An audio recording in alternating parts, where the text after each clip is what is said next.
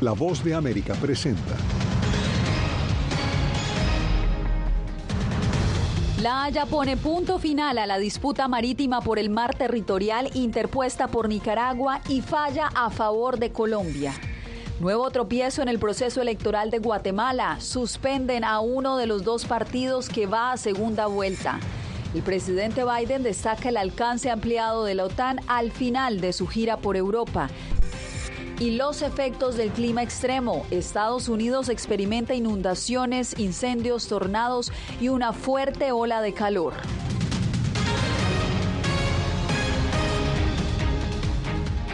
¿Qué tal? Bienvenidos. La Corte Internacional de Justicia de La Haya rechazó la solicitud de Nicaragua de expandir su plataforma continental más allá de 200 millas náuticas que delimitan su frontera marítima. La decisión favorece a Colombia, por eso nos vamos a Bogotá con nuestro corresponsal Jair Díaz. Jair, ¿cómo recibe el país este fallo de la máxima Corte de la ONU? Yasmín, tras un largo proceso, la Corte Internacional de Justicia falló a favor de Colombia y negó las pretensiones de Nicaragua, que pretendía eh, tener más eh, mar, sobre todo marítimo, allí en el territorio en San Andrés. La noticia fue recibida con beneplácito por el presidente de Colombia, Gustavo Petro. Gran victoria para Colombia en La Haya. La Corte Internacional de Justicia no accedió a las pretensiones de Nicaragua sobre expandir su plataforma continental. Esperamos con este fallo cerrar la controversia limítrofe y abarcarnos a llevar desarrollo sostenible a nuestro archipiélago. El 12 de noviembre de 2012, la Corte Internacional otorgó a Nicaragua 75 mil kilómetros cuadrados de mar territorial colombiano en la jurisdicción de las islas de San Andrés y Providencia.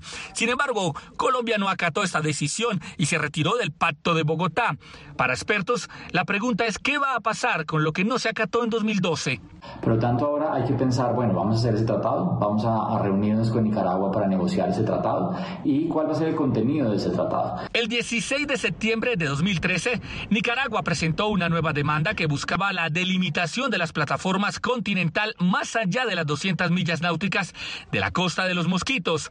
Expresidentes de Colombia celebraron la decisión de la Corte Internacional de Justicia. Colombia ha defendido su soberanía a pesar de haberse retirado de la competencia de la Corte luego de su injusto fallo de 2012. Gran triunfo de Colombia. Felicitaciones a la canciller Holguín y a todos los que hicieron posible este gran logro diplomático jurídico para nuestro país. El ex canciller de Colombia y decano de la Universidad del Rosario, Julio Londoño, le contó a La Voz de América que al perder Nicaragua ante Colombia su solicitud de expandir su plataforma continental, no le quedan recursos jurídicos a presentar ante la Haya. Yo creo que el fallo ha sido suficientemente claro por parte de la Corte Internacional de Justicia y no hay lugar de ninguna manera a una solicitud de ese tipo por parte de Nicaragua.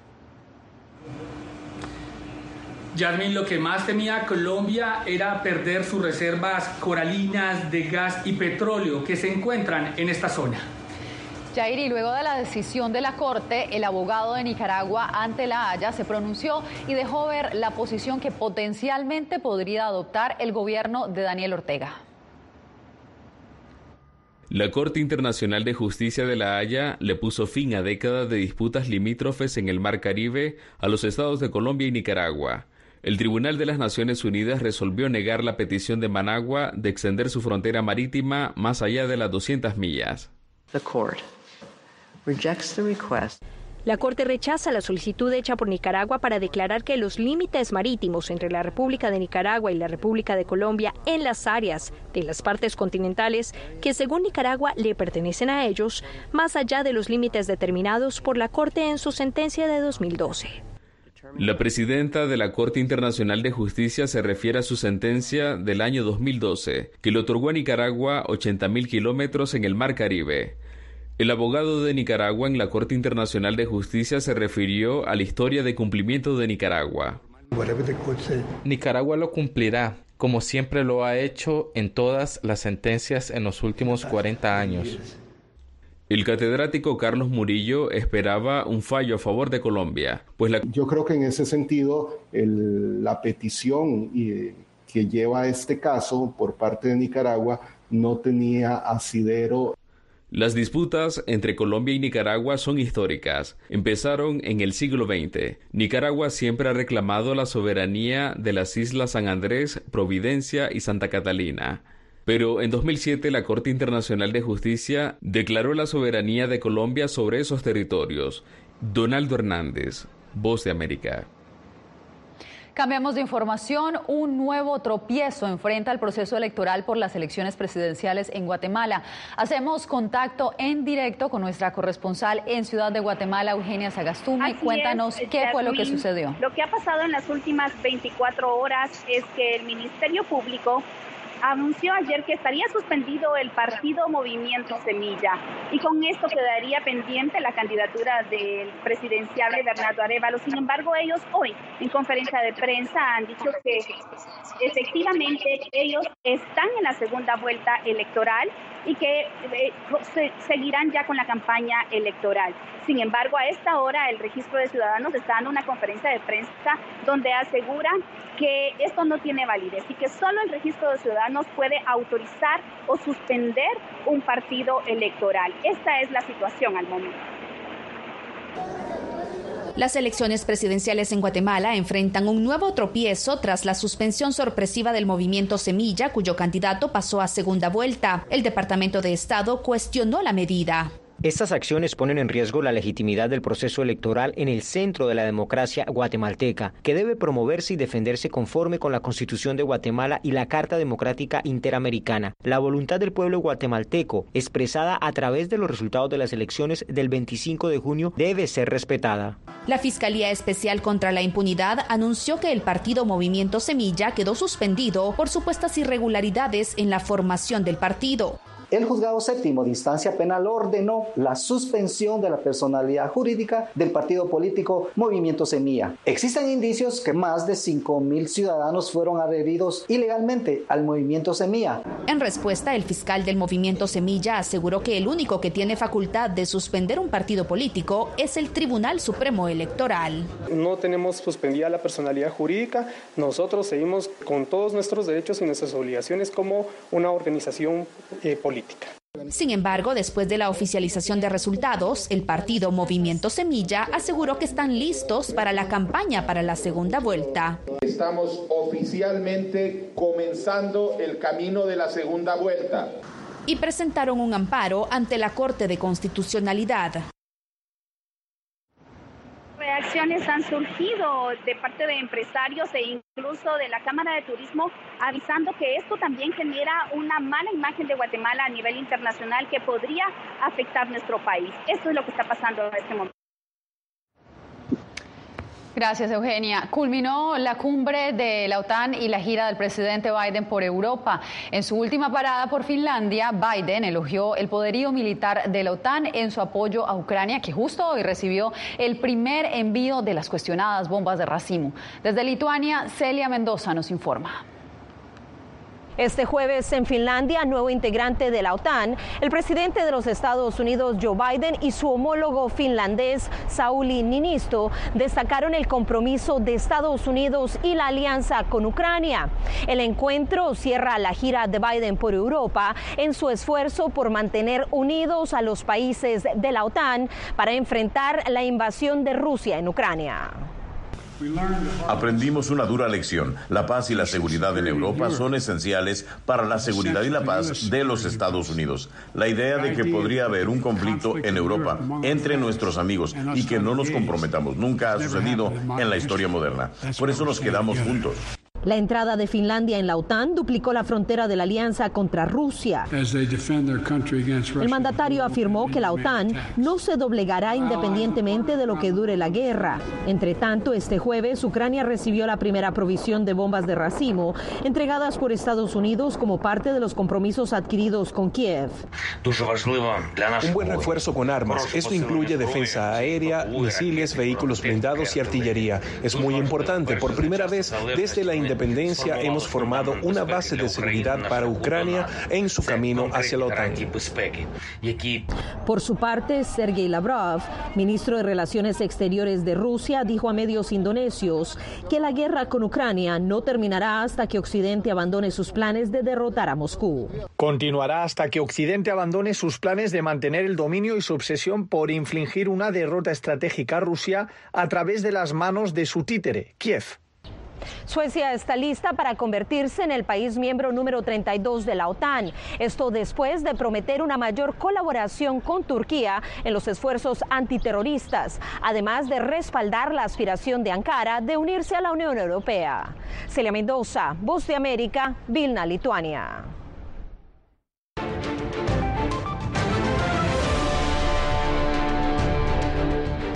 Un repunte de personas en busca de asilo reportan albergues en El Paso, Texas. César Contreras nos reporta que varios de esos refugios comienzan a saturarse abarrotados. Así es como lucen actualmente algunos albergues en el área del Paso al oeste del estado de Texas, migrantes que el propio gobierno ha liberado a la espera de continuar sus procesos en territorio estadounidense. Después del levantamiento del título 42, sí vimos que se disminuyó el número de personas que buscaban nuestros servicios en los albergues eh, que tenemos aquí en la ciudad. Sin embargo, en las últimas tres semanas hemos visto un repunte y en la última semana ya estamos estamos trabajando en sobrecupo eh, con nuestros albergues eh, debido al número de personas que vienen a, a requerir nuestra asistencia. Estos albergues en su mayoría continúan siendo poblados por personas provenientes de Venezuela, pero poco a poco otras nacionalidades comienzan a tomar fuerza. El 70% de las personas que están solicitando nuestros servicios provienen de Venezuela, pero también hemos visto un gran número de personas que están llegando de Haití. Es el, el país que ocupa el segundo lugar y después Colombia. Para la familia venezolana Luis Monsalve, el trato ha sido bueno a pesar del sobrecupo. Hasta los momentos nos han tratado bien, hemos estado bien, hemos comido bien, tenemos un techo donde descansar y pues esperar a llegar a nuestro destino para poder cumplir nuestras metas. En meses pasados, migrantes venezolanos y nicaragüenses eran lo más visto en la frontera entre El Paso y Juárez, pero la migración desde Haití y Colombia se empieza a hacer notar en esta región. César Contreras, Voz de América, El Paso, Texas. Tras el anuncio del programa de reunificación familiar de la administración Biden, revive la esperanza de miles de hispanas de traer a sus padres e hijos a Estados Unidos. Paula Díaz nos tiene la historia de la larga por la que han tenido que pasar una de estas familias. Una luz de esperanza surgió para una familia colombiana que vive la angustia de la separación. Olga Patiño presentó el formulario I-130 para pedir a su hija Angélica Martínez en 2017. En el 2021 recibió la carta de aprobación de su caso y en marzo de este año fue diagnosticada con cáncer. En este momento mi mamá tiene un cáncer eh, grado 3, es un cáncer eh, colorectal y pues necesita también alguien que esté con ella haciéndole todas sus vueltas, sus cuidados, la quimio. Ellas dijeron que siempre han buscado cumplir con el proceso por las vías legales. Angélica pidió una cita de emergencia en abril de este año para solicitar una visa humanitaria. Se presentó a la Embajada de Estados Unidos en Bogotá, llevó los documentos relacionados con la enfermedad de su mamá y les explicó la situación. Que no tenía nadie más eh, quien la ayudara y no, no me dijeron nada más. Me hicieron otras cuatro o cinco preguntas básicas, que son las mismas preguntas que siempre hacen, pero no me pidieron soporte de nada, ni los médicos, ni nada de la situación de mi mamá y me la negaron. Su madre se encuentra en quimioterapia y se vio obligada a dejar su trabajo. Es por esto que el anuncio del programa de reunificación la llenó de ilusión para terminar con las comunicaciones a distancia. Claro que necesito mi hija, que eso me daría primero un soporte emocional grandísimo Angélica podría ser uno de los 100.000 beneficiarios de este programa. El Servicio de Inmigración enviará una invitación a la dirección registrada de los peticionarios, ciudadanos estadounidenses o residentes legales que tienen una solicitud pendiente y cumplen con los requisitos. El gobierno dará a conocer más detalles de este programa de reunificación en las próximas semanas. Paula Díaz, Voz de América, Washington. Estados Unidos aprobó este jueves la primera píldora anticonceptiva de venta libre. La aprobación de la Administración de Drogas y Alimentos allana el camino para que millones de mujeres en el país compren anticonceptivos sin receta médica. La decisión se produce justo cuando más estados han prohibido el acceso al aborto. Esto tras un fallo de la Corte Suprema en 2022 que le devolvió a los estados el poder de decidir sobre el aborto. Inundaciones, incendios, tornados y una ola de calor extremo suenan las alarmas sobre la situación del calentamiento global. Regresamos con esto y más.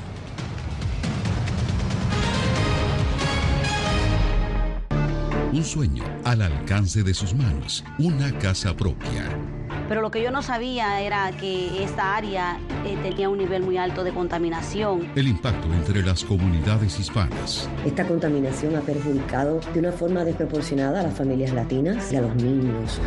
La Voz de América busca explicaciones y posibles soluciones a los aires tóxicos. Encrucijada ambiental. Próximamente en todas las plataformas de La Voz de América. Una nueva visión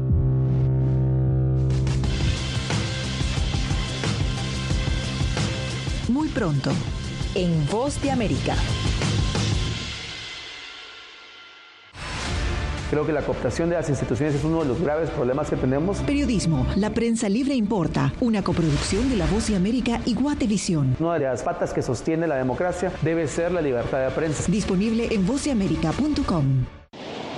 Algo he aprendido estos últimos años y es el darme cuenta de que nosotros podemos planear todo, pero que la vida tiene cosas para vos que no te imaginas. Me duele porque estoy aquí por ese país que hoy me quitaron. Yo siempre he dicho que la libertad está en la mente. Y el hecho de que tu cuerpo esté en un lugar no significa que no sos libre. Siempre me sentí libre, incluso estando presa me sentí más libre, porque pude darme cuenta que si estaba ahí es porque realmente he elegido qué hacer con mi vida. I thought this war would be uh, end if you in a few months. We have to live our life uh, for us and for these people who try to protect our country. Ucranianos en las Américas, tiempo de guerra. Desde el próximo 3 de julio en todas las plataformas de La Voz de América.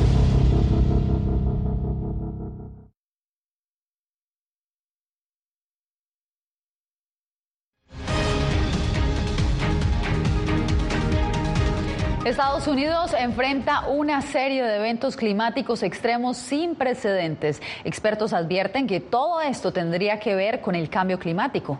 Informa Jacopo Luzzi. Estados Unidos sufre los efectos del clima extremo a un nivel que los expertos afirman que nunca se había visto en pasado. Desde California hasta la capital Washington, el país de costa a costa experimenta un calor récord en estos días. En los cabos de Florida las aguas son tan calientes que casi superan los 40 grados Celsius y podrían destruir la barrera coralina, mientras la amenaza de incendios por tanto calor está en su máximo nivel. Lo que está sucediendo ahora, los aumentos de temperatura que estamos viendo, las lluvias extremas que estamos viendo, las olas de calor que estamos viendo, eso no se debe a el niño, se debe al calentamiento subyacente que estamos viendo. Entre tanto, en el extremo nordeste de Estados Unidos, el estado de Vermont ha experimentado lluvias récord, dos meses de precipitaciones en solo dos días, que han causado las peores inundaciones en casi 100 años. Y en Chicago, un tornado tocó tierra, obligando a la gente a buscar refugio. John Kerry, enviado especial para el clima de Estados Unidos, habló este jueves en el Congreso y advirtió que el cambio climático es el actor principal de estas temperaturas extremas. Nuestros líderes militares han declarado que la crisis climática sin duda es una amenaza para nuestra seguridad nacional. En medio de todo esto, expertos del Centro Nacional de Huracanes temen que este calor pueda dar vida a una temporada de ciclones devastadores en los próximos meses. Jacopo Luzzi, Voz de América. Perú se prepara con un fuerte dispositivo de seguridad ante otra posible ronda de protestas antigubernamentales la próxima semana. Tanques y una fuerte presencia policial fueron vistos en la región minera de Pu Cusana este jueves. Perú extendió el estado de emergencia en el área por otros 30 días a lo largo de las principales carreteras del país, incluido un corredor minero clave. El gobierno de Venezuela le puso fin al subsidio del diésel. La medida tomó por sorpresa al sector industrial y a los transportadores. Álvaro Algarra con el reporte. Esta semana se conoció que Petróleos de Venezuela les notificó a los distribuidores de combustible de todo el país de un ajuste en el precio de venta del diésel para el transporte del sector industrial. La decisión tomó por sorpresa a los transportadores de carga. Seguiremos protestando porque ellos quieren que nosotros paguemos un combustible a 0,50 y nosotros le hacemos un recordatorio al presidente. Señor presidente, el combustible y el petróleo es de todos los venezolanos, no es de un partido. El ex directivo de PDVSA, José Torojardi, aseguró que la empresa estatal atraviesa por una grave crisis económica y busca mejorar sus ingresos cobrando por el diésel. Hoy en día, PDVSA necesita liquidez y además el mismo hecho de las sanciones también les complica la, les complica la vida a la hora de colocar el petróleo. Desde el sector comercial, la presidenta de Consecomercio, Tiziana Polecel, advirtió que el aumento incidirá en el precio final de los productos, pero el problema principal, a su juicio, es la escasez de combustible que se registra, especialmente en el interior del país. Imagínense un trabajador que no puede llegar a su puesto de trabajo por ese problema, a, un, em, a un, comerciante que no puede abrir porque no pudo llegar, porque no tenía gasolina, eh, por supuesto no puede despachar mercancía. Eh, entonces eso genera un, clima muy, muy fuerte. El gasoil en el país se mantuvo gratuito para el transporte público y de carga incluso después del primero de junio de 2020, cuando los ciudadanos comenzaron a pagar la gasolina luego de años de subsidio. Álvaro Algarra, Voce América, Caracas. Al regresar, espectaculares imágenes del universo como nunca antes se han visto son reveladas por la NASA en el aniversario del lanzamiento del telescopio James Webb.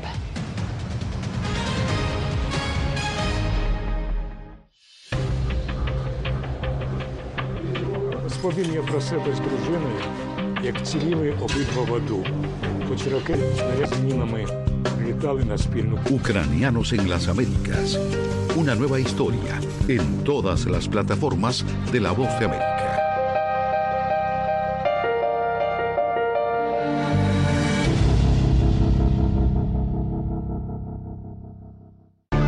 Un sueño al alcance de sus manos, una casa propia pero lo que yo no sabía era que esta área eh, tenía un nivel muy alto de contaminación. El impacto entre las comunidades hispanas. Esta contaminación ha perjudicado de una forma desproporcionada a las familias latinas y a los niños. La voz de América busca explicaciones y posibles soluciones a los aires tóxicos. Encrucijada ambiental. Próximamente en todas las plataformas de La Voz de América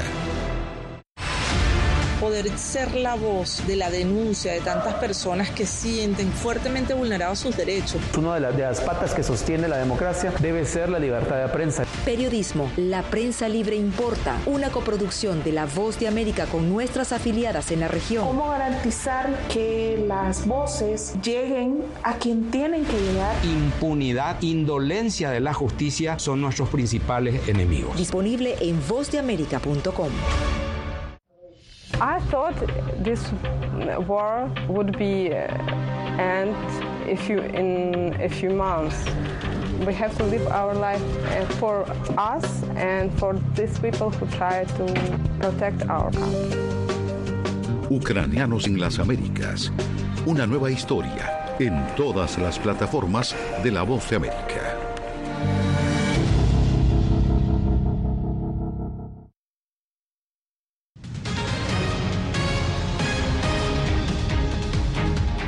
En sus primeros 12 meses de misión, el telescopio James Webb, el más grande y sofisticado de la historia, ha logrado captar imágenes inéditas del universo más profundo. Antonio Belchi nos da detalles de sus hallazgos.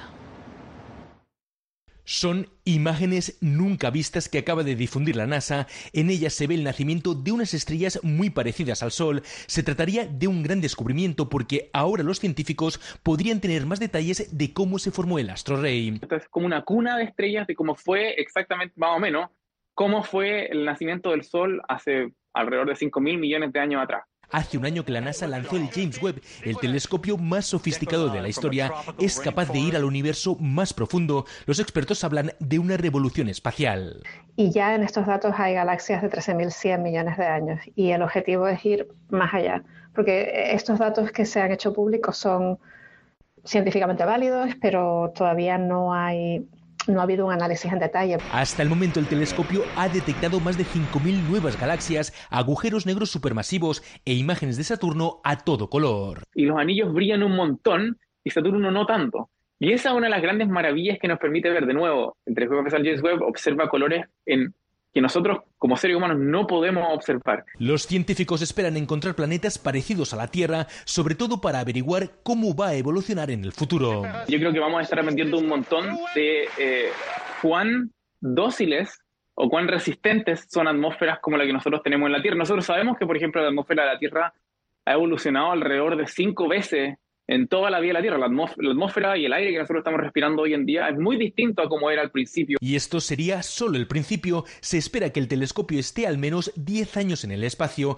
por lo que se podrían hacer muchos más descubrimientos. Anthony Belchi, Voz de América, Miami. Hacemos una breve pausa y ya regresamos.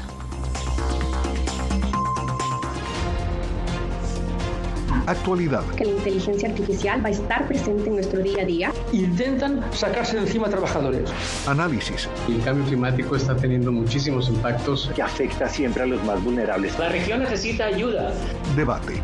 Proteger a las escuelas con armamentos. Es una total eh, ridícula, es algo inverosímil. Con la información más allá de los titulares. Todas las semanas por La Voz de América. Desde Washington, le saluda Gonzalo Abarca. Розповім я про себе з дружиною, як ціліли обидва в аду. Хоч ракети, снаряди із мінами літали на спільну біду. Ucranianos en las Américas. Una nueva historia en todas las plataformas de La Voz de América.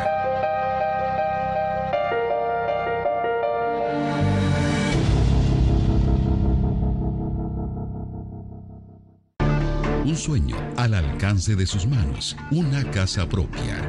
Pero lo que yo no sabía era que esta área eh, tenía un nivel muy alto de contaminación. El impacto entre las comunidades hispanas. Esta contaminación ha perjudicado de una forma desproporcionada a las familias latinas y a los niños.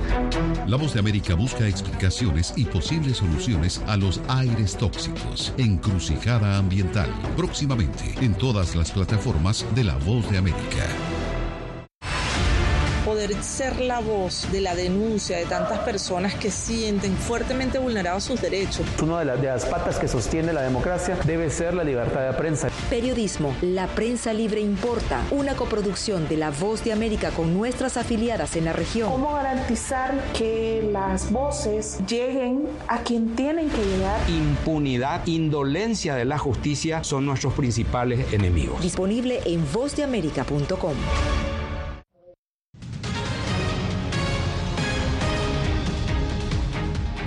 Mario Casas es uno de los actores españoles más reconocidos a nivel global, principalmente por sus numerosas películas y series de televisión que han recurrido el mundo de Netflix. Verónica Villafaña habló con él sobre el estreno de Birth Box Barcelona y también de sus nuevos proyectos. Ser el protagonista de Bird Box Barcelona, una historia paralela del éxito mundial de Sandra Bullock de 2018, fue una gran oportunidad para el talentoso actor Mario Casas. A mí como fan de la película también me pareció como interesante la idea de saber qué estaba sucediendo en otra parte del mundo. La nueva versión tiene un giro diferente y algunas sorpresas del personaje principal. Un personaje protagonista también que no es del todo blanco, como estamos tal vez acostumbrados, sino es un tipo quebrado por dentro de emoción, es un tipo que, que vive en las sombras, que me parece que atrapa bastante o puede atrapar bastante al espectador. Y que también atrapó al propio actor. Todos los personajes que haces al final en todas las películas te aportan algo Y yo me sumerjo mucho en la psicología de todos ellos, en dar todo, ¿no? Yo hago una película y para mí eh, mi vida va entera, mis emociones se vuelcan completamente en los proyectos todos los personajes te enseñan, te enseñan algo. Algo que he aprendido es que no necesita ir a Hollywood para triunfar. Una plataforma como Netflix da la oportunidad de llegar al mundo entero, ¿no? Entonces ya no es irse a Hollywood, estamos trabajando a la vez juntos en, en proyectos que realmente pues a mí me interesan, que ellos saben ya cuál es mi camino, mi carrera. En agosto, el actor debuta como director en la película Mi soledad tiene alas. ¿Qué te motivó dar el paso hacia esa dirección y cómo ha sido tu experiencia en este nuevo rol creativo?